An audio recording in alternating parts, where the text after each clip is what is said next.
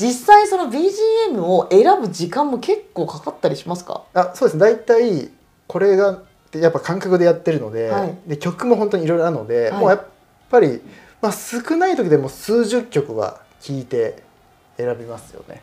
そりゃそうですよね、い、やー BGM も重要なのはわかるけれどもやっぱりその選び方だとかパターンっていうのはわからない。特に初心者の方って。うん。わからないので女性向けだったらポップでとか歴史だったら壮大にうん。っていうキーワードが1個あるだけでも違ったりしそうですね。そうですね、うん、その方の例えば一人の先生の講座がシリーズ化して何回も取る時もあるじゃないですか、はい。そういう時は同じ BGM になるんですか？いやそのシリーズが同じであればいいんですけれども、はいなんかちょっとやっぱりバージョンが違ったりとか、うん。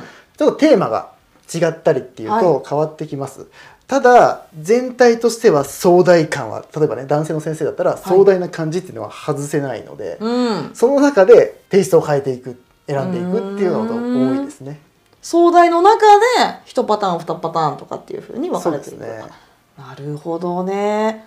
いろんな BGM 知っといたもん勝ちみたいなとこもあるんですかねそれもありますしひたすら数を聞くっていう風なのが一番最終的に早道かなと思います。ああそうなんですね。聞きながらあこれかもこれかもっていう風に自分のフィーリングで合うもの。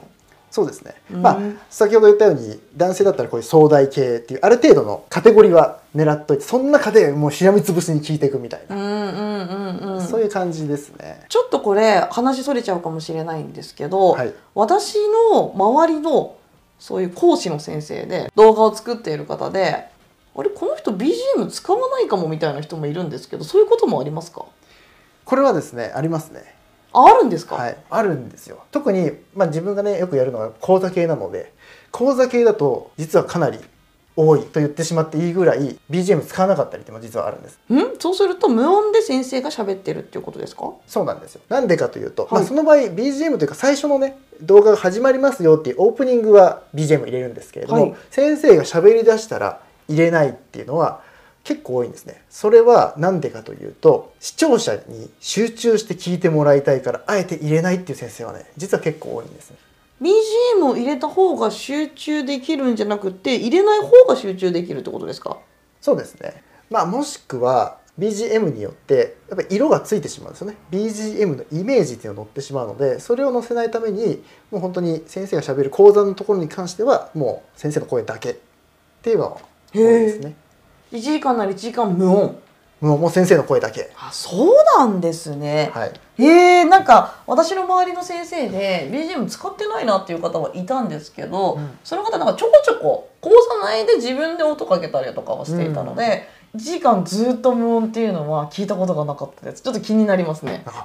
その講座の、うんランクって言っていいんですかね。わかんないですけどあの YouTube とか気軽に聴けるものは BGM 入れて本当に受講者さんがもう、ま、マジでしっかりと受講しますっていう人が多い場合は無音っていう傾向があるのかなっていう気もしますね。ああなるほど、うん。確かに YouTube で BGM ないのって見ないですね。ほとんどないですようねん。